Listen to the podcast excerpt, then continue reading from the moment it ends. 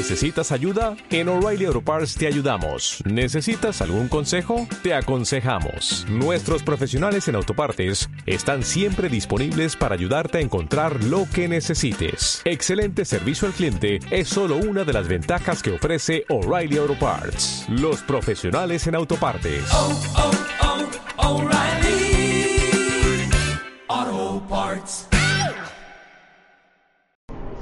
Buenas tardes hermanos, me da mucho gusto saludarles y pues hoy tenemos algo especial que ofrecerles, algo diferente, porque hoy queremos, o sea, queríamos tener la, pues la iglesia abierta para poder tomar esta decisión en conjunto, pero pues desafortunadamente eh, no pudimos abrir la iglesia, estamos esperando que Dios decida cuándo y nosotros hacemos la, la voluntad del Señor, es lo que queremos. Pero dentro de los planes que tenemos como iglesia, que hemos querido esperar, pero que ya es el tiempo que debemos de, de considerar, es el proyecto que tenemos como iglesia para seleccionar a, a nuevos prospectos de ancianos. Eh, dentro de la iglesia hay un gobierno y este gobierno debe de manejarse como una pluralidad de ancianos, o sea, que haya varios ancianos que gobiernen, que determinen las decisiones de la iglesia y que dentro de esos planes la iglesia tiene que contribuir. O sea, nosotros dentro del plan de ancianos que habemos ahorita somos dos, Marco Ábalos y yo, pero es importante que haya una pluralidad y dentro de esa pluralidad pues deben de ser más de dos y esa es la intención que nosotros queremos y queremos invitarlos a ustedes como iglesia, como cuerpo de la iglesia, a que ustedes participen porque es parte de que el Espíritu Santo sea quien determine no nada más nosotros, nosotros podemos eh, pues decir quiénes son los prospectos, quiénes son las personas que nosotros hemos visto que han sido fieles, que han sido constantes, que, que tienen entrega, pero también es, es que ustedes puedan tomar esa decisión. Y por eso estamos haciendo esto. Queremos que toda la iglesia participe, no nada más unos cuantos, sino todos. Que cada uno de ustedes pueda orar, que no sea por cuestiones de afecto, ni porque me cae bien o me cae mal, sino que sea el Espíritu Santo quien diga específicamente, porque el gobierno de la iglesia es sumamente importante. Esta es una de las decisiones más importantes que pueden existir, porque van a ser los que dirijan, los, que, los gobernantes que escoja Dios para que gobiernen su iglesia. Y esto es sumamente importante. Entonces nosotros, eh, eh, dentro de las iglesias hay diferentes tipos de gobierno. Hay lo que se llama congregacional, otros son presbíteros, otros son este, directores. Eh, bueno, nosotros nos apegamos a lo que dice la Biblia. Si ustedes me acompañan a Hechos capítulo 14, versículo 23, dice, y constituyeron ancianos en cada iglesia. Y habiendo orado con ayunos, los encomendaron al Señor en quienes habían creído. Esto es muy importante porque el Consejo de Ancianos debe de ser eh, lo, los oficiales que realmente van a estar llevando a cabo todo el destino de la iglesia. Hay iglesias que dependen de otras iglesias, que no es lo bíblico, sino que el, el gobierno de la iglesia debe ser, como es una, somos una iglesia autónoma, que no dependemos de otras iglesias, sino que nuestras propias decisiones dentro de ese consejo es el que determina lo que vamos a hacer o no hacer. Entonces, las decisiones más importantes de una congregación es la selección de ancianos. Entonces, sí les pido que ustedes oren, que, eh, se, que se pongan a orar en serio para que Dios les muestre específicamente cuáles van a ser las votaciones que ustedes tengan. El propósito de enseñar esto dentro de la iglesia es cumplir con lo que la Biblia nos enseña, que todos y cada uno de nosotros como cuerpo de la iglesia, como miembros de la iglesia, debemos de hacer una votación. Ahora, ¿cómo nosotros escogemos? ¿Qué debemos de, de, considerar para escoger a un anciano? Les voy a leer varios. El prospecto tiene que haber pasado por el diaconado, o sea, haber sido un fiel servidor de la iglesia, que haya sido esmerado, que haya dado fruto en el ministerio donde se le asignó. Dice 1 Timoteo 5:22, no impongas con ligereza las manos a ninguno. O sea, no escojas a ninguna persona con ligereza. Tiene que ser sumamente importante el que el Espíritu Santo sea quien guíe. debe, dice, ni participes en pecados ajenos. ¿Qué tal que escojas a una persona que no está capacitada? Obviamente el Señor la, la detiene, como ha pasado en otras ocasiones. Pero ahorita queremos ser más fieles a lo que la palabra nos dice. Dice, consérvate puro. O sea, si tú escoges, escogemos a alguien incorrecto, eso va a traer consecuencias a la iglesia. Por eso dice, consérvate puro. Por eso es tan importante. Dos, debe cumplir los requisitos establecidos, lo que nos habla 1 Timoteo capítulo 3 y, Tito 1.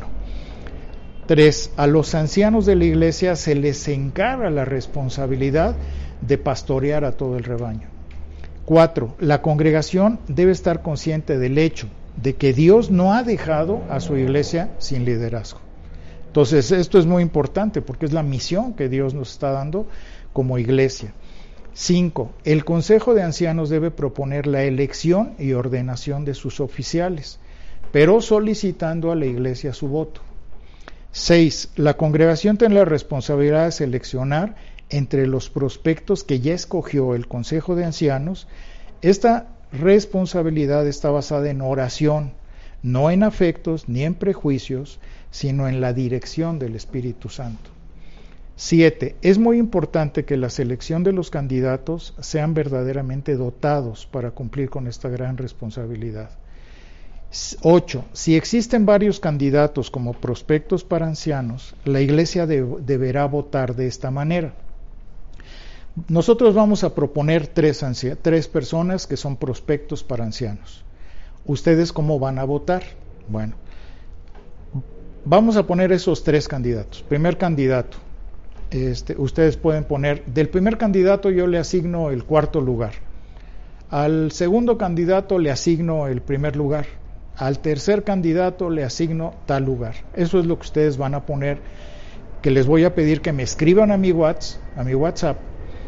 Les doy mi celular para que ustedes lo tengan, por si no lo tienen, es 55 54 18 81 13 y ahí me van a ustedes a escribir y poner primer candidato, pues yo le pongo el eh, primer lugar, segundo candidato le pongo el cuarto lugar, tercer candidato le pongo el segundo lugar.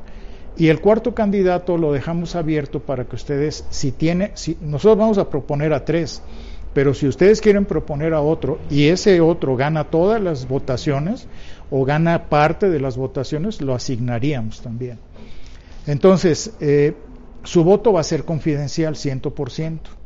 ¿Por qué? Porque no queremos que la gente, que por las personas a las que van a votar, a las que no van a votar, no se van a enterar. Solamente nosotros vamos a considerar eso. Va a ser confidencial. Después se juntan los votos y se los hacemos ver a ustedes. Les decimos, la votación quedó de esta forma. El Consejo de Ancianos actual, que está formado, como decía, por Marco Ábalos y por un servidor, este, hemos seleccionado a tres candidatos que hemos visto por su trayectoria, por su servicio, por su entrega, que posiblemente ellos puedan ser prospectos, pero esto tiene que confirmarlo Dios a través de sus votaciones. El primer candidato les voy a decir en, por orden alfabético, no porque tengan prioridad o tengan preferencias, por orden alfabético. Primer candidato, Pablo Aparicio. Segundo candidato, José León. Y tercer candidato, Julio Serrano. El cuarto candidato lo dejamos abierto para que ustedes nos informen o nos digan quién querrían que pudiera ser ese cuarto candidato. Si coincide, a lo mejor me dicen unos uno y otros otros, pero si coincide uno solo, pues lo podemos considerar también. Bueno, en la iglesia llevamos estos pasos para la selección de, de los ancianos, de que puedan ser elegibles como ancianos. Lo primero es la propuesta de candidatos, que es lo que estamos haciendo ahorita. Lo segundo es la capacitación. Nosotros nos vamos a encargar de capacitar a esos prospectos para que lleguen a alcanzar la madurez que se necesita. Esto lleva un tiempo, no va a ser inmediato, no es la elección inmediata. Luego hacemos un examen y el propósito de este examen es para conocer si ellos conocen, si ellos tienen idea de, la doctrina, de una sana doctrina. Y, también si conocen nuestra declaración doctrinal, que se la saben perfectamente, nuestra filosofía bíblica de ministerio, qué quiere la iglesia, cuál es el propósito, cuál es la visión, cuál es nuestra misión dentro de, de todo esto, para que ellos estén capacitados, cuáles son los principios que rigen a nuestra iglesia, porque cada iglesia es distinta. Nosotros no tenemos una denominación definida, pero obviamente tenemos ciertas características que nos llevan a, ser más calvinistas. Nosotros no somos arminianos, como lo hemos explicado en el seminario, pero hay ciertas características de nuestra iglesia que son propias y es necesario conocerlas.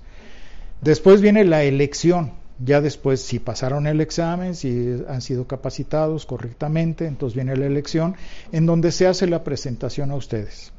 Y finalmente la ordenación, que esto es, una, es, es algo muy bonito porque pues es donde se impone las manos a los que van a ser próximos ancianos, que ya fueron elegidos por la iglesia, por obviamente el Espíritu Santo nos llevó a, ese, a esa conclusión. Y esto es algo que por eso queremos que todo el cuerpo de la iglesia participe, porque ustedes son, son miembros de la iglesia y deben de ser, debe de ser muy importante su voto. ¿Qué deben de ver en ellos? Bueno, requisitos positivos. Primeramente que sean irreprensibles, o sea, nada que cuestionarles. Que tengan fidelidad marital, no que sean ojo alegre, ¿verdad? que anden viendo otras mujeres, etcétera. Que tengan hijos creyentes y en su gestión, que sean hospitalarios, que, que cuando venga uno nuevo lo reciban con mucho cariño, con mucho afecto, que sean amantes de lo bueno, o sea, que rechacen las cosas malas, las cosas impuras, que sean sobrios, comprensión realista de la vida, eso es una persona sobria, que sean justos, que no tengan favoritismos, que sean devotos, que tengan piedad y devoción, que sean dueños de sí mismos también, que tengan el dominio propio, que no les ganen las, las emociones, que sean aptos para enseñar, que conozcan la sana doctrina. Y los requisitos negativos que pudieran existir, que eso los descartaría, no sé, que fueran obstinados, o sea, no obstinado, que tengan control de sí mismos, que no les gane el, el coraje, la emoción, que no sean iracundos, Imagínense un, anciano golpeador, pues no, no puede ser. Que no sean dados al vino, que no se embriaguen. Que, imagínate que te encuentres a un, a un anciano eh, que esté borracho, pues no. Que no sea pendenciero, que no sea agresivo, que no sea amante de ganancias deshonestas, que no quiera enriquecerse por medios ilícitos y que no sea un neófito. Un neófito es un ignorante de la palabra. Entonces, tenemos que entender que todas estas eh, condiciones que nos habla 1 Timoteo 3 y Tito 1, pues deben de llenar para que ustedes puedan hacer su votación, que ustedes oren y que vean realmente quiénes cubren estas necesidades. Bueno, acompáñenme a orar, por favor, para continuar ya con la predicación que tenemos preparada para ustedes, pero queremos poner este tiempo en manos del Señor y sobre todo que Él nos guíe para poder elegir correctamente a, a estos prospectos. Bendito Señor, te damos muchas gracias por la oportunidad que tú nos das de poder elegir a estos prospectos, que seas tú, que sea tu Santo Espíritu quien nos guíe en todo momento a todo el cuerpo de tu iglesia, que para que tú definas quiénes son las personas que realmente deben de, de estar como oficiales dentro de la iglesia. Te damos gracias porque sabemos que tú, tú nunca te equivocas, Señor, que tú siempre nos, mantienes perfectamente al tanto de lo que debemos y lo que no debemos de hacer. Es tu iglesia, tú sabes cómo la diriges, cómo la manejas. Y por lo tanto, Señor, queremos rogarte que, que tu Santo Espíritu guíe al cuerpo de la iglesia, a todos los miembros, para que ellos puedan también tomar una decisión y que esa misma decisión nos lleve a nosotros como representantes de tu iglesia en este, en este tiempo, Señor, como oficiales, que sean dignos oficiales tuyos, que realmente tengan el honor, que tengan la disciplina, que tengan el control en sus vidas para poder tomar decisiones correctas. Te damos gracias, Señor. Disponemos este tiempo también para que la enseñanza de tu palabra pueda llegar al corazón de cada uno de mis hermanos. Que tú seas eh, en todo momento honrado, glorificado a través de lo que se va a enseñar. Que tu Espíritu Santo nos guíe a cada uno de nosotros para poder entender y para poder ver lo que tu palabra nos está enseñando. Te damos gracias, Señor, pidiéndote que tú pongas en nuestros corazones el ser enseñables, el poder aprender realmente de tu palabra, el que tú nos puedas guiar y que nosotros podamos honrarte y podamos disponer todas nuestras vidas en tus manos. Te damos gracias y te bendecimos por todo esto en el nombre de nuestro Señor Jesucristo. Amén. El título que quise poner, a, este es el último pasaje del libro de Santiago. Hoy estamos llegando a la finalización del libro de Santiago. Algunos se van a sentir tristes, otros, eh, pues a mí me dio cierta nostalgia el poder terminarlo, pero también alegría, porque vamos a pasar a estudiar otro de los libros de, de nuestro Señor, de lo que Él nos dejó, de esos legados. Entonces el título que quise ponerle, que este es, ¿se acuerdan que la semana pasada vimos los cuatro, las cuatro armas espirituales que Santiago nos mostraba? Esta es una última, y esta es la restauración de un hermano. Y esto lo vemos en el libro de Santiago capítulo 5 versículos 19 y 20. ¿Se acuerdan eh, cuáles fueron las armas espirituales que tuvimos la vez pasada? La oración, este, tuvimos el, el, alabanza, cómo defendernos cuando estamos tristes o estamos alegres con la alabanza, y también vimos la confesión y la intercesión, pero la confesión de pecados que es tan importante. Pero hoy estamos viendo la restauración del hermano. Y aquí vamos a ver algo muy interesante, porque como estamos concluyendo esta carta, Santiago, fíjense que hay algo muy interesante. En todas las epístolas generalmente hay una, hay una despedida o hay un saludo final. Santiago no se despide. Santiago en ningún momento hace una oración final, como en otros, si ustedes revisan las epístolas. Él no, él aquí concluye diciendo, hagan esto, esto es lo que conviene realmente. Y nosotros estamos concluyendo este libro, hemos concluido con otros, pero ¿qué es lo que tratamos de hacer? En la, iglesia lo más importante es la palabra, porque no, es testimonio de uno, testimonio del otro, o vamos a hablar de esto. Obviamente hay situaciones temáticas que son interesantes, son muy importantes, siempre y cuando vayan directamente influenciadas por la palabra, que no sean temas psicológicos o temas humanísticos, sino que estén siempre relacionados con lo que la palabra nos dice. ¿Y por qué queremos hacer esto? Porque la palabra dice muy claramente que eh, debe de ser todo el consejo de Dios, el que se le dé a la iglesia. Y el consejo de Dios viene del Antiguo Testamento, del Nuevo Testamento, es todo el consejo de Dios. Entonces cuando terminamos un libro, pues hemos, hemos, hemos aportado un poco, eh, cuando menos a la iglesia, de lo que Dios quiere que se haga en ella porque es su iglesia. Entonces, el apóstol Pablo, por ejemplo, nunca omitió, nunca quiso frenarse en decir algo que no, que, uy, no, les va a lastimar esto, les va a decir esto. Él fue muy valiente siempre en lo que hizo. Y nosotros queremos tener esa misma valentía, de que cuando se tenga que hablar del infierno, se hable del infierno, cuando se tenga que hablar de esto, se habla de esto. Porque cada libro nos va llevando a esa experiencia. Y eso es lo interesante de todo esto. Entonces, Fíjense lo que dice Santiago capítulo 5 versículos 19 al 20. Este pasaje es un poquito oscuro, poquito, no es demasiado, pero tiene pasajes oscuros que ustedes van a poder notar ahorita. Dice, hermanos, si alguno de entre vosotros se ha extraviado de la verdad y alguno te le hace volver, sepa que el que haga volver al pecador del error de su camino, salvará de muerte un alma y cubrirá multitud de pecados. Este, aquí podemos ver que hay algo, algo interesantísimo, porque dice hermanos. ¿Qué, qué, qué, qué significa eso de hermanos? Hermanos en el, en el griego es adelfos. O sea, aquí tenemos que ver que adelfos, hermanos, son compañeros de la iglesia, no son incrédulos. Porque algunas personas por lo mismo están, pensando de que, de que, puede ser a un incrédulo al que se le esté hablando. Pero fíjense, hay otra parte que también dice, salvará de muerte un alma. Y entonces dicen, bueno, pues entonces a, una, a un incrédulo lo podemos salvar. Entonces, ¿a qué se refieren estas dos partes?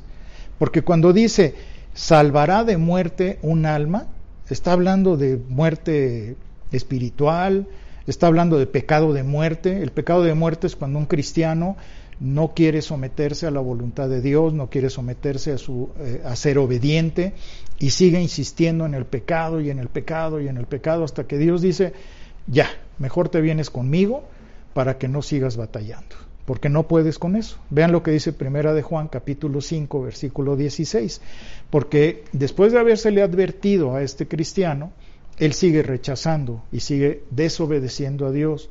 Entonces llega un momento en que Dios dice, hasta aquí llegaste.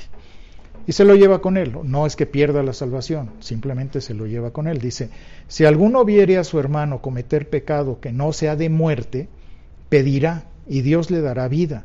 Esto es para los que cometen pecado que no sea de muerte. Hay pecado de muerte por el cual yo no digo que se pida. O sea, ¿para qué? Si Dios ya decidió eso. Pero también tenemos que considerar, bueno, ¿será pecado de muerte a lo que se está refiriendo Santiago? ¿O será que se está refiriendo a la muerte espiritual? Y esto no puede ser porque el, el, cristiano no puede perder la salvación. Fue algo, fue un regalo que Dios le dio.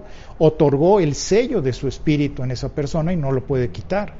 O no, lo, no se va a equivocar Dios en haber otorgado la salvación. Entonces, ¿cómo debemos de interpretar esto? Porque esto genera tensión. Pero por un lado dice hermanos, y por otro lado dice que salvará de, de, la muerte del alma a esa persona. Entonces, aquí hay un problema porque las personas que consideran que alma y espíritu es lo mismo, que se conoce como dicotomía dentro del argot teológico, y hay otro que es tricotomía, que es espíritu, alma y cuerpo. Pero hay otros que piensan que alma y espíritu es lo mismo y que del cuerpo solo. Pero ellos no están viendo, el, no están interpretando de acuerdo a lo que dice en, el, original. Por eso tenemos que meternos al original. Y en el original está hablando de psique, que quiere decir alma. Si dijera neuma, estaría diciendo espíritu. Y está diciendo alma. Entonces, ¿cómo es, cómo es que? Porque dice, salvará de muerte un alma. Aquí tenemos que meternos a la, a, la mente de, de, Santiago, pero también al idioma original, porque se está refiriendo entonces a un cristiano. ¿Un cristiano eh, puede extraviarse de la verdad? Claro, es a lo que se está refiriendo. Muchos piensan que cuando alguien cae en apostasía, que si un cristiano puede caer en apostasía, pues sí, sí puede caer puede desviarse de sus creencias, de las creencias religiosas que tuvo durante un tiempo y se puede desviar. ¿Y cómo se puede desviar? Bueno, ¿qué le pasó a Salomón? Salomón simplemente cayó en apostasía, incluso hasta llevó imágenes al, al templo. Entonces, ¿por qué? Porque sus mujeres desviaron su, su corazón. Y lo dice la palabra, pero ¿qué pasó después? Él se arrepintió. Y se arrepintió claramente. Ustedes lean eh, el libro de Eclesiastés y ahí se pueden dar cuenta de que efectivamente se arrepintió. Ahora, también puede ser que hay personas que profesan eh, y dicen que ellos aman a Dios y que se entregan a Cristo y hacen una profesión de fe, pero que fue falsa, que fue una mentira, fue un engaño y que, hemos visto a mucha gente que, pasa, que le pasa eso. Vean lo que dice capítulo, el, el, primer, este, primera de Juan, capítulo 2, versículo 19. Dice, salieron de nosotros, pero no eran de nosotros, porque si hubiesen salido de nosotros, habrían permanecido con nosotros, pero salieron para que se manifestara que no todos son de nosotros. Ahí se da uno cuenta, o sea, mucha gente hace profesiones de fe, pero realmente te quedas en la obediencia hacia Dios, ¿no? También el apóstol Pablo escribió para eh, pues, delatar a esos impostores espirituales. Vean lo que él dijo en 2 de Pedro capítulo 2 versículo 22.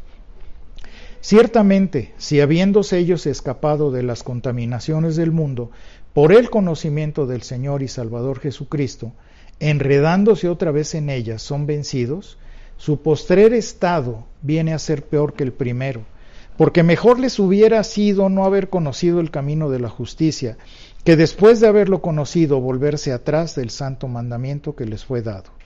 Pero les ha acontecido lo del verdadero proverbio, el perro vuelve a su vómito y la puerca lavada a revolcarse en el cieno.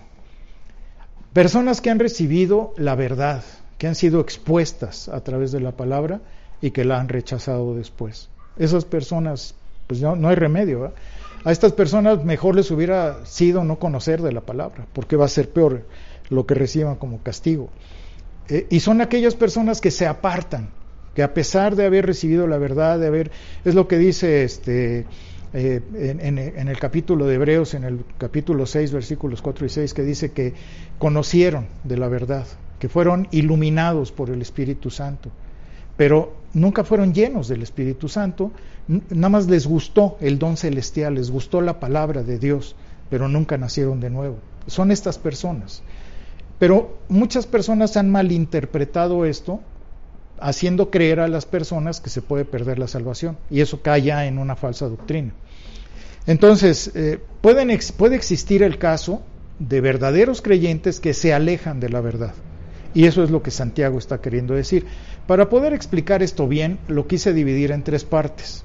La primera parte es las causas del extravío. Luego las formas de ayuda y el resultado de la ayuda. Entonces vamos a ver primeramente las causas del extravío. Vean en el versículo 19. Hermanos, si alguno de entre ustedes se ha extraviado de la verdad, como hemos visto, pues esto está tratando específicamente con un hermano de la iglesia, con un miembro de la iglesia. No tiene nada que ver o, de una situación con un incrédulo. Y esto nos hace suponer que en el tiempo en que Santiago escribió esto, pues no era nada extraño que se apartaran de la verdad. Y lo mismo sucede en este tiempo. Ahora, ¿qué pasa con ese hermano que se extravía? ¿Por qué se extravió? ¿Qué fue lo que provocó que se extraviara? fue algo de, por otra persona que lo influyó, el mundo que lo jaló, él mismo se quiso salir. ¿Qué fue lo que provocó esa situación? El diablo, el mundo, ¿qué pasó? ¿Y qué sucede cuando uno se extravía? No sé si a ustedes les ha pasado. A mí me tocó eh, eh, en mis tiempos mozos, ¿verdad? Que yo tenía que, cuando no existía el, Google, no existían este tipo de, pues no teníamos las armas que hoy tenemos a través de aparatos electrónicos y teníamos que usar la guía roji para llegar a algún lugar. En la iglesia donde nacimos mi esposa y yo, pues eh, me mandaban a predicar a diferentes lugares. Yo tenía que ir este, a diferentes partes de aquí de, de la Ciudad de México, que es extensísima, y me mandaban a lugares que yo ni conocía y pues tenemos un pequeño defecto mi esposa y yo, ella un poquito más que yo, que somos sumamente despistados. No sabemos ni por dónde andamos ni, ni qué hacemos. Entonces, ninguno de los dos tiene buena brújula. Y pues, yo me guiaba a través del guía roji porque no existía este, el Waze ni ninguno de esos aparatos que hoy pueden ser muy funcionales. Entonces, imagínense las perdidas, nos extraviábamos terriblemente. Yo tenía que salir con muchísimo tiempo porque me gusta ser puntual y sobre todo que iba a a predicar la palabra a iglesias que no conocía. Y luego me mandaban también a provincia y ahí era todavía más delicada la cosa porque pues era calles este, que 14A y que 15B y, y yo no entendía ni papas ni en la guía roja y, y nos extraviábamos. ¿Y qué pasa cuando te extravías? Pues que no sabes ni dónde andas, no sabes qué estás haciendo en ese lugar poblados, lugares extraños. Y nos llegó a pasar, mi, esposa y yo, pues estábamos más jóvenes, y, pero de todos modos pues, nos daba así como pues, zozobra de que dices, ¿dónde ando? ¿En, qué, ¿En dónde estoy? ¿no? En colonias peligrosas, lugares peligrosos, no como ahora, pero, pero sí era, era desagradable, te sientes eh, muy mal de que te puedas perder, ¿no? Y así como nosotros nos llegamos a extraviar muchas veces, Imagínense las personas que se pueden extraviar a nivel de su alma, porque eso quiere decir que te puedes extraviar moralmente y espiritualmente, porque uno va jalando al otro. Ahora, ¿cómo sucede esto? Pues el diablo es muy... El, diablo siempre trata de hacer cosas eh, que, son incorrectas, ¿verdad? que quiere hacer tropezar a los cristianos, porque él ya sabe que si esa persona nació de nuevo, dice, ok, ya no puedo hacer nada, ya nació de nuevo, pero ¿cómo le impido que crezca? Y entonces va a buscar la manera. Por eso dice Primera de Juan, capítulo 2, versículo 16. Porque todo lo que hay en el mundo, los deseos de la carne, los deseos de los ojos y la vanagloria de la vida, no proviene del Padre, sino del mundo. es, es lo que comentó Pablo en el curso del discipulado. ¿Cuántas personas quieren tomar su maleta y subirse a la balsa o al barco? Quieren seguir acarreando su maletita con sus pecaditos o pecadotes. Eh, y esto pues obviamente va a llevar a que se extravíe, a que se salga del camino que Dios está trazando para él, dentro del plan perfecto de Dios. Pero esa persona puede salirse del camino. Desviarse de la verdad este, implica dos aspectos que siempre son inseparables. El primero de ellos es la renuncia a los principios de la fe. No quiere obedecer los principios de la fe. Y el segundo es que no le falta vivir a la altura de esos principios de fe. No quiere. Esa persona renuncia a ello. Y en ambos campos va a pasar algo especial, porque hay diferentes formas en, en que la persona puede caer en esa confusión que lo pueda llevar a extraviarse. Yo quise poner, hay muchos casos, pero quise poner tres específicamente. El primero es en la carne, el segundo en el conocimiento, en el propio conocimiento, y el tercero por caer en falsas doctrinas. Entonces, el primero de ellos por la carne, el, creyente corre un gran peligro de desviarse a través de lo que es la carne. ¿Por qué? Porque nosotros estábamos acostumbrados antes de nacer de nuevo a vivir en nuestra carne. Estábamos acostumbrados que por nuestra naturaleza nos gobernaba el placer, el deleite, el egoísmo, nos iba llevando, estábamos acostumbrados a vivir de esa manera. Y eran costumbres que estaban arraigadas en nuestro ser, en nuestro carne, en nuestro cuerpo, en nuestros sentimientos. Y, y, eso obviamente pues nos puede desviar, nos puede extraviar de la verdad de Dios. Vean lo que dice Romanos capítulo 1 versículo 18. Porque la ira de Dios se revela desde el cielo contra toda impiedad e injusticia de los hombres que detienen con injusticia la verdad. Entonces, a pesar de, de que somos o podemos ser salvos, hay un peligro latente, porque la información del pecado sigue morando en nuestro interior. Esa información que tuvimos del pecado nos puede seguir llevando a que caigamos en lo mismo. Y si somos sinceros, si realmente somos transparentes, pues no hemos alcanzado la santidad que, el Señor quiere, ni hemos alcanzado la justicia que Él, quiere que tengamos nosotros. Fíjense, lo, el mismo apóstol Pablo tuvo la honestidad, la transparencia de decir la verdad. Dijo en Romanos capítulo 7, versículo 14, porque sabemos que la ley es espiritual, mas yo soy carnal, vendido al pecado. Fíjense, aquí la palabra es sarquinos. Sarc quiere decir carne. Aquí sarquino quiere decir hecho de carne. Estoy hecho de carne. O sea, soy perteneciente a la carne. Y esa es una realidad que tenemos que ver. Y se está refiriendo a la naturaleza humana. No, ya somos salvos, gracias a Dios, a la bondad y a la gracia de Dios. Pero a veces el recuerdo de nuestra carnalidad pues, nos lleva a esos deseos que no debemos tener. Entonces, si el creyente no quiere someterse a Dios, porque se vuelve idólatra, se vuelve egoísta, quiere regresar, a, se vuelve a la incredulidad, y todo eso lo hace otra vez caer en los mismos pecados de antes. Y Satanás es lo que desea. Porque al entender Satanás que, es, que ya perdió a esa persona, que ya, ya nació de nuevo, ya no lo va a tener en el infierno con él. Pero dice, ¿cómo hago para que esta persona se le inhabilite, que no pueda servir? Una persona que vive muerta del alma va a ser una persona inoperante en el reino por más que ore, por más que haga, aunque sirva, aunque asista a la iglesia, esa persona no tiene poder espiritual, porque está muerto en el alma. Esa es la, situación que le pasa. ¿Y cuántas personas viven así dentro de la iglesia? Que viven en pecado, practican el pecado incluso, muertos del alma, porque no pueden, no pueden tener esa, ese poder, esa fuerza espiritual de la que hablábamos la vez pasada, de la oración del justo. Una persona que es justa, que realmente vive en justicia, pues tiene mucho poder su oración. Pero una persona que vive en pecado, ¿va a tener poder su oración? ¿Qué cree que va a engañar a Dios o qué? Entonces, así como la idolatría es algo que no es natural, el placer siempre lleva a la inmoralidad, a la, lleva al adulterio, a la fornicación, a las perversiones, a la pornografía. Imagínate una persona que es cristiana y que está viendo pornografía. ¿Qué poder espiritual puede tener? Entonces una persona está perdida. Una persona que sigue diciendo vulgaridades, que sigue diciendo mentiras, que sigue robando. ¿Qué poder espiritual? Está muerto en el alma. Por eso está podrido por dentro.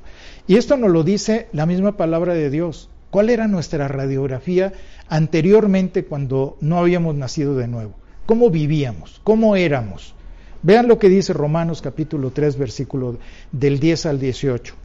Es una, esta es una radiografía específica que el apóstol Pablo hace de todos los cómo éramos antes, cómo vivíamos. Y dice, les voy a leer en la versión internacional porque se me hace un poquito más apegada. Dice, no hay un solo justo, ni siquiera uno. No hay nadie que entienda, nadie que busque a Dios. Todos se han descarriado, a una se corrompieron. No hay nadie que haga lo bueno, no hay uno solo. Su garganta es un sepulcro abierto.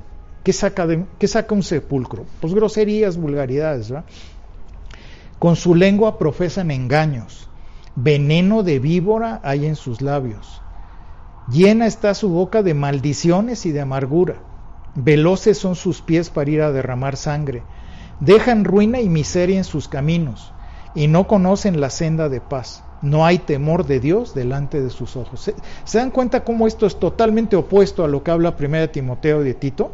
Es totalmente lo contrario. Así vivíamos, así éramos. Entonces, el enemigo, obviamente nosotros al nacer de nuevo, el Espíritu Santo empieza a guiarnos a una justicia, a una verdad diferente, pero nos va llevando a la santificación, porque ese es el deseo del Espíritu que, el fruto del Espíritu esté dentro de nosotros, que realmente lo manifestemos. Pero ¿qué pasa? Pues están las obras de la carne. Está eh, como Gálatas 5, 19 al 21 lo dice. Y el enemigo va a buscar que nuestra carne sea la que predomine. Por eso se mantiene muerta el alma. Y eso es lo que está hablando aquí Santiago. Porque el creyente normalmente cuando nace de nuevo va a tener una lucha interna. Va a tener que dejar tal vez a la familia, a los amigos, las costumbres, todo lo que le gustaba de su yo, de su carne, va a tener que renunciar a ello. Y no es fácil, es difícil, es, eh, entra un conflicto interno.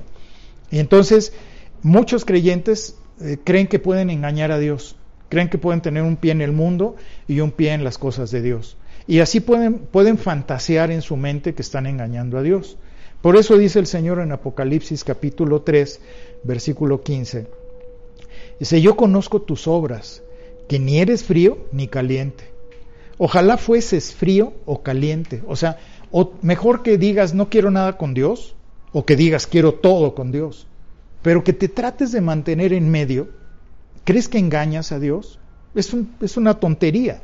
Dice, por, pero por cuanto eres tibio y no, y no frío ni caliente, te vomitaré de mi boca. O sea, ¿qué es lo que causa que una persona vomite? Pues que le da asco, Imagínate darle asco a Dios. ¿Por qué? Porque eso es lo que crees. Porque Dios no quiere marionetas del mundo ni de Satanás. Quiere personas íntegras que se dediquen a Él. Ahora, ¿qué le pasó a esa persona? También pudo haber sido, pudo haber sido por su carne, pero también por el mismo conocimiento. Y esto es algo que a veces no entendemos, a veces no lo creemos que pueda llegar a pasar porque es un, es un peligro latente lo que es la soberbia del ser humano. Algunas personas entran a conocer, a saber más de Dios, pero no tienen bases sólidas de humildad, sino que eh, ellos no pueden recibirlo porque esas bases sólidas no existen. Fue lo que le pasó a los fariseos en un principio. Eh, los fariseos en un inicio pues querían saber las, las cosas de la palabra, de la ley de Dios, se las sabían de memoria, e iban caminando bien, pero ¿qué pasó después? Empezaron a poner sus propias leyes, sus propias reglas.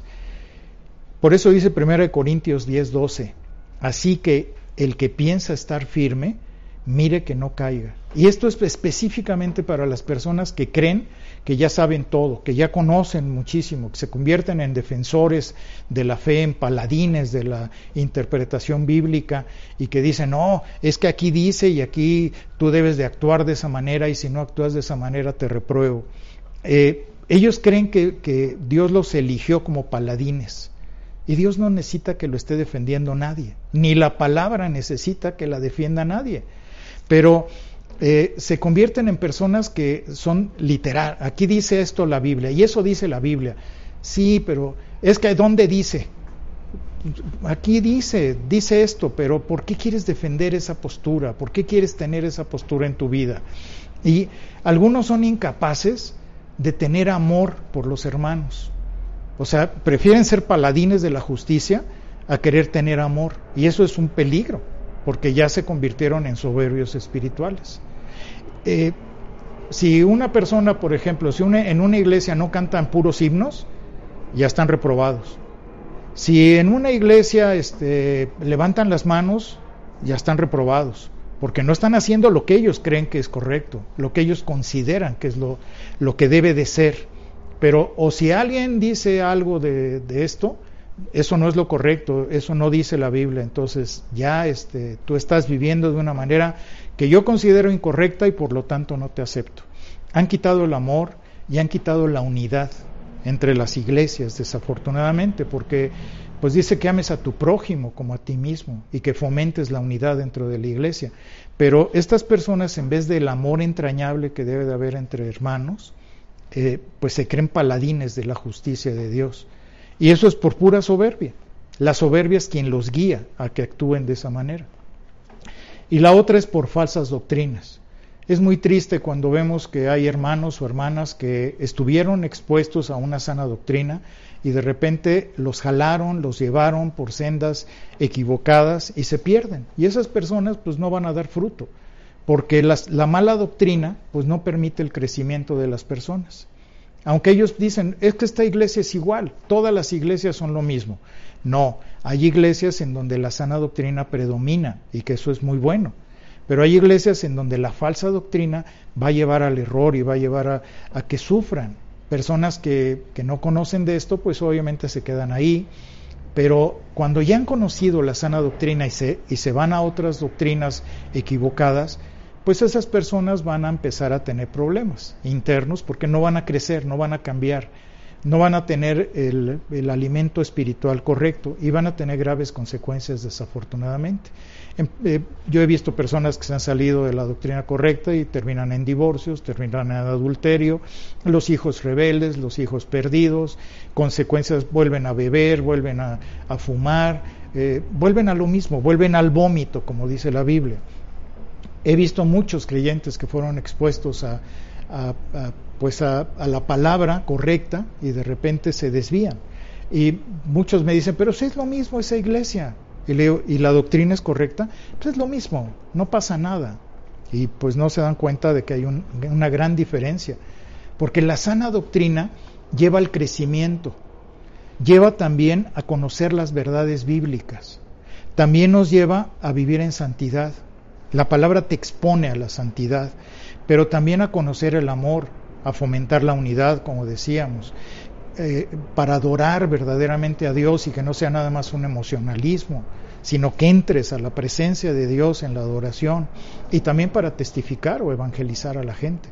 Las falsas doctrinas conducen al error, a la falta de crecimiento, a que nunca se alcance la santidad, que eso es lo que busca el enemigo, a no conocer la verdadera adoración se mantienen ellos en, puras eh, eh, brincos y gritos y chiflidos en vez de adorar verdaderamente a Dios.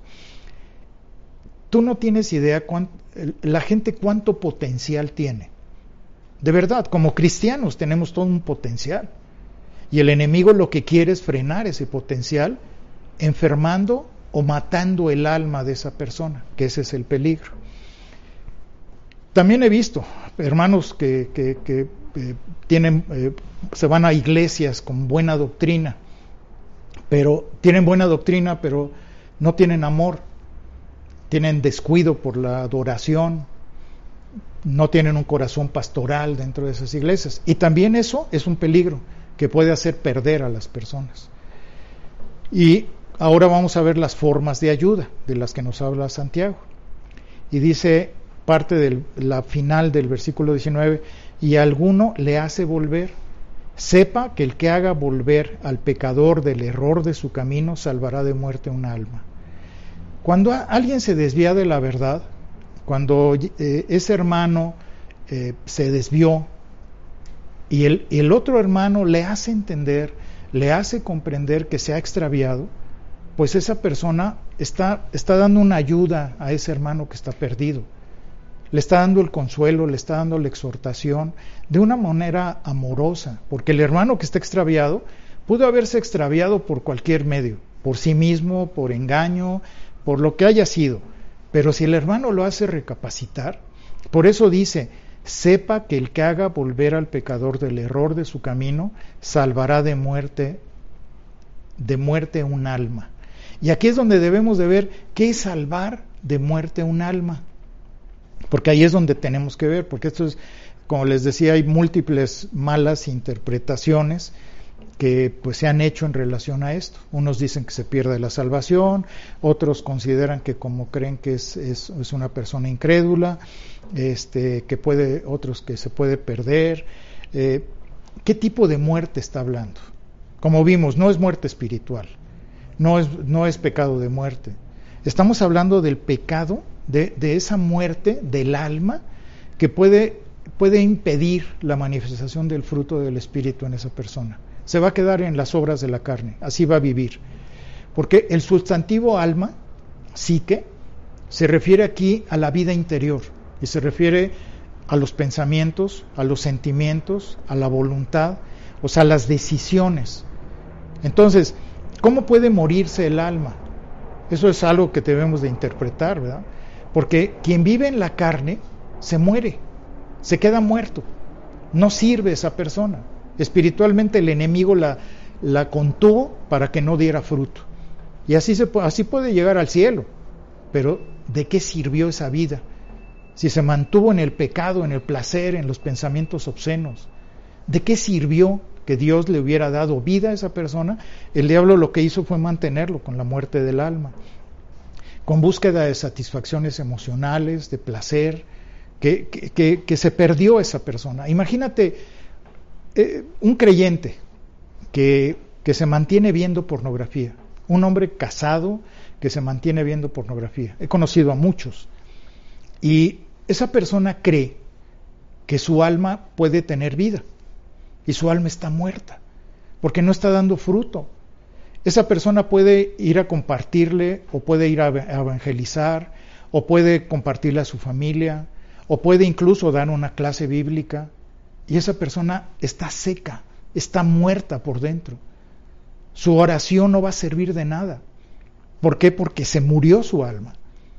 Dios no puede, eh, no puede dar vida a algo que está muerto a menos que esa persona, el hermano, le haga ver que está equivocado, que está viviendo de una manera totalmente equivocada.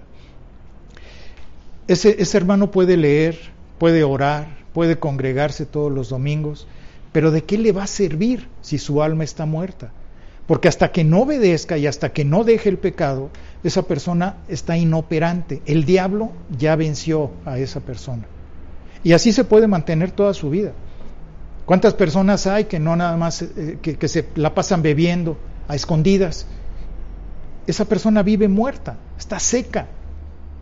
Entonces, ¿de qué le sirve estar alabando a Dios si su alma está muerta? Por eso habla de muerte del alma. Y es algo tan importante verlo, porque ese hermano no va, no va a producir nada para el reino. O se va a mantener así.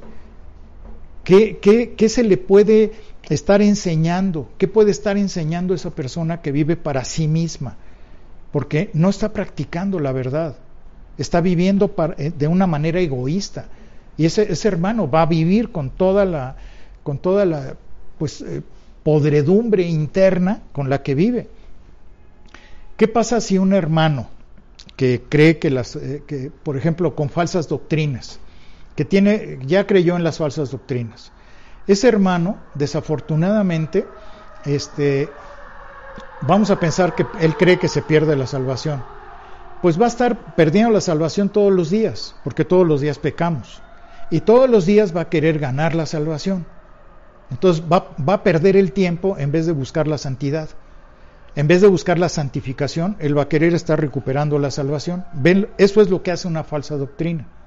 Una persona que piensa que no existe la predestinación o que no hablan de la predestinación, ¿qué está pasando? Que esa persona no cree en la preordenación de Dios ni en la presencia de Dios. Entonces, obviamente, no creen en la soberanía de Dios. Y entonces van a estar creyendo que ellos son los que hacen las cosas por sí mismos. Eso es lo que hace una falsa doctrina. Si un hermano invierte tiempo, esfuerzo, dedicación en socorrer a ese hermano que está dañado, que está teniendo esa inhabilitación de su alma muerta, pues esa persona está ayudando, está haciéndolo crecer. Pero muchas veces la soberbia es la que impide que esa persona sea ayudada. Hay hermanos que se puede uno acercar a ellos, pero la soberbia detiene, frena. Pero, ¿qué pasa cuando, cuando esa persona a lo mejor está incapacitada, a lo mejor tiene el error y tú te acercas a ella para ayudarle? Y eso es lo que Santiago quiere decirnos. Esto me hizo recordar cuando yo platiqué con un hermano que quiero mucho, que pues él, eh, él este, tiene otro tipo de pensamientos, pero, pero a mí me ayudó, me ayudó mucho y yo le agradezco. Una vez estábamos comiendo y él me platicó que él había sido presidente de la organización bautista aquí en México. Y me dijo, pero fíjate que yo tomé la decisión de renunciar a la presidencia. Y yo me quedé así, yo estaba en ese tiempo estudiando en el seminario, traía ciertas creencias y ciertas, eh, cierta soberbia también, no cierta, bastante soberbia espiritual. Y me acuerdo que yo le pregunté, ¿y por qué renunciaste? Si eras tú el presidente de esa organización tan, tan importante en México, ¿por qué renunciaste? Y él me, me, dijo así con una sonrisa en la boca, me dijo, es que invité al Espíritu Santo a mi vida. Y yo me quedé así, dije, pues que no estaba contigo.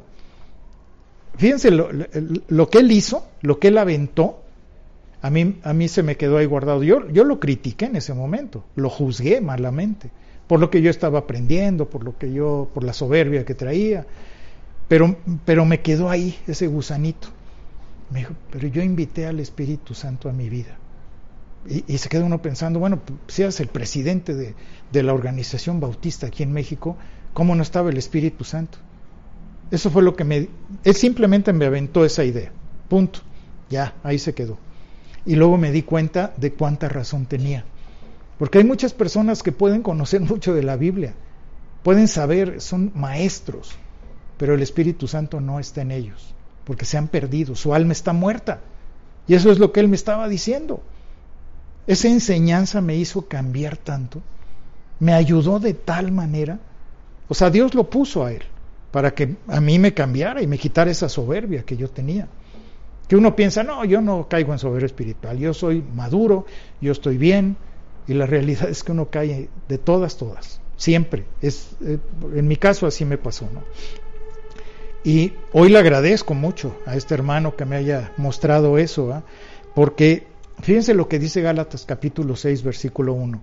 Hermanos, si alguno fuere sorprendido en alguna falta, vosotros que sois espirituales, restauradle con espíritu de mansedumbre, considerándote a ti mismo, no sea que tú también seas tentado sobrellevad los unos las cargas de los otros y cumplid así la ley de Cristo. Algunos influenciados por falsas doctrinas o por una espiritualidad legalista o por condiciones de la soberbia o, porque creen que cualquier falta cometida por uno este, pues, eh, requiere exhortación y reprobación, en vez de, de ir, como dice, si alguno fuera sorprendido en alguna falta, vosotros que sois espirituales, ir con un espíritu de mansedumbre, de bondad, de amor, como este hermano lo hizo conmigo, con todo el amor del mundo nada más, ¡pum! Me puso ahí en el corazoncito algo muy, algo que, brotó después. Pero nunca me amonestó, nunca me dijo, oye, ya caíste en esto, ya estás en la soberbia, no, ya, ya estás mal. No, simplemente me aventó ese mensaje. Fácil, sencillo, ¿verdad?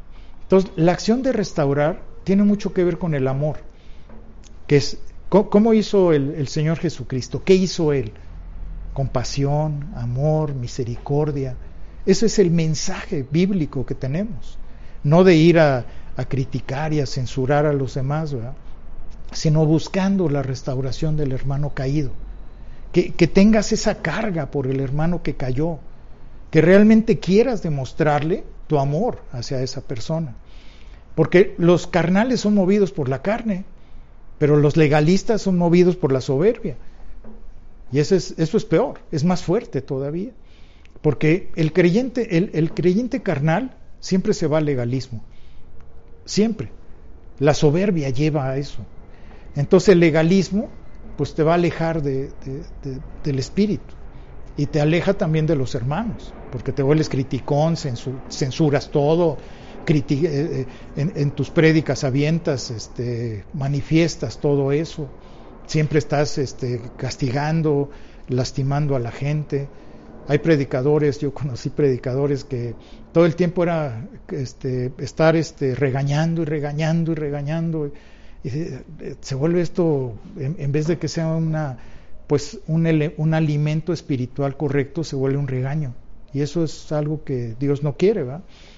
Vean lo que dice Lucas capítulo 18, versículo 11. Y eso es lo que pasa con los legalistas. El fariseo puesto en pie oraba consigo mismo de esta manera. Dios, te doy gracias porque no soy como los otros hombres, ladrones, injustos, adúlteros, ni aun como este publicano. El, el legalista es una persona egocéntrica, soberbia, egoísta, que cree que siempre tiene la razón de todo. Y los hermanos lo que tenemos que hacer es buscar el bien de los otros. Si realmente tienes un corazón pastoral, buscar el crecimiento y, pues la relación con, los otros hermanos de tratar de ayudar. Y, a veces creemos que solamente los pastores de la iglesia debemos de tener esa consigna. No, somos todos los miembros de la iglesia.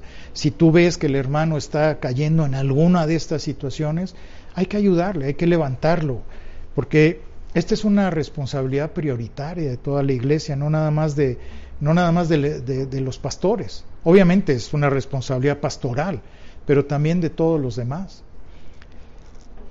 Ahora vamos a ver el resultado de la, ayuda.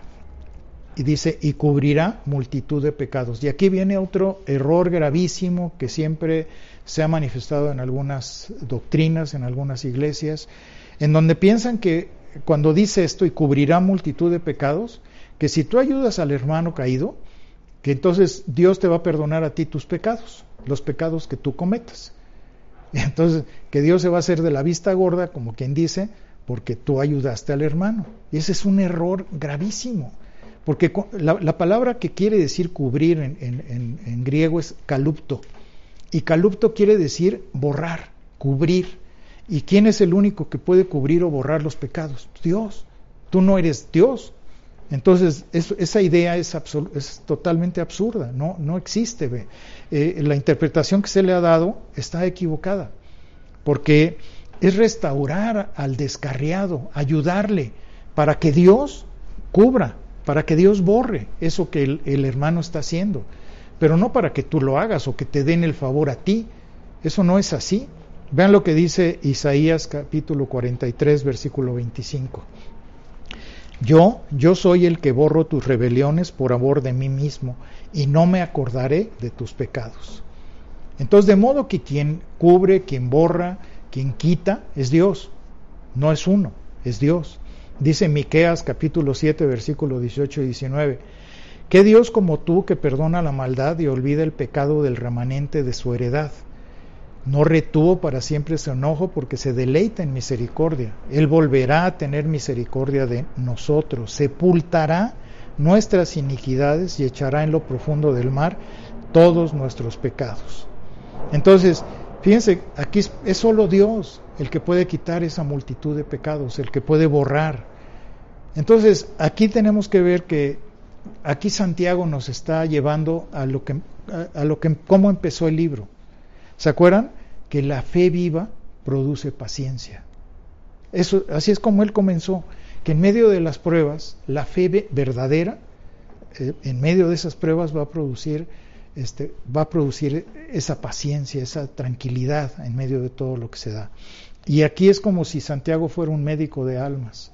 Es lo que Él nos enseña, porque nos está mostrando que se recupere esa alma que está muerta, esa alma que está perdida, esa alma que se salió del camino.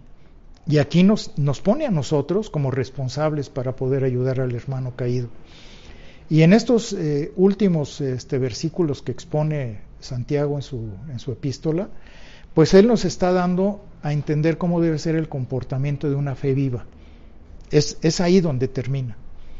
Entonces ya como, como conclusión, pues yo quisiera que diéramos gracias a Dios por este libro que nos ha servido, nos ha ayudado pues primeramente porque nos permitió abrir el Evangelio, nos permitió Dios abrir su palabra para podernos alimentar profundamente, porque nos ha mostrado Santiago, pues quienes realmente tenemos esa, esa convicción de verdaderamente ser hijos de Dios.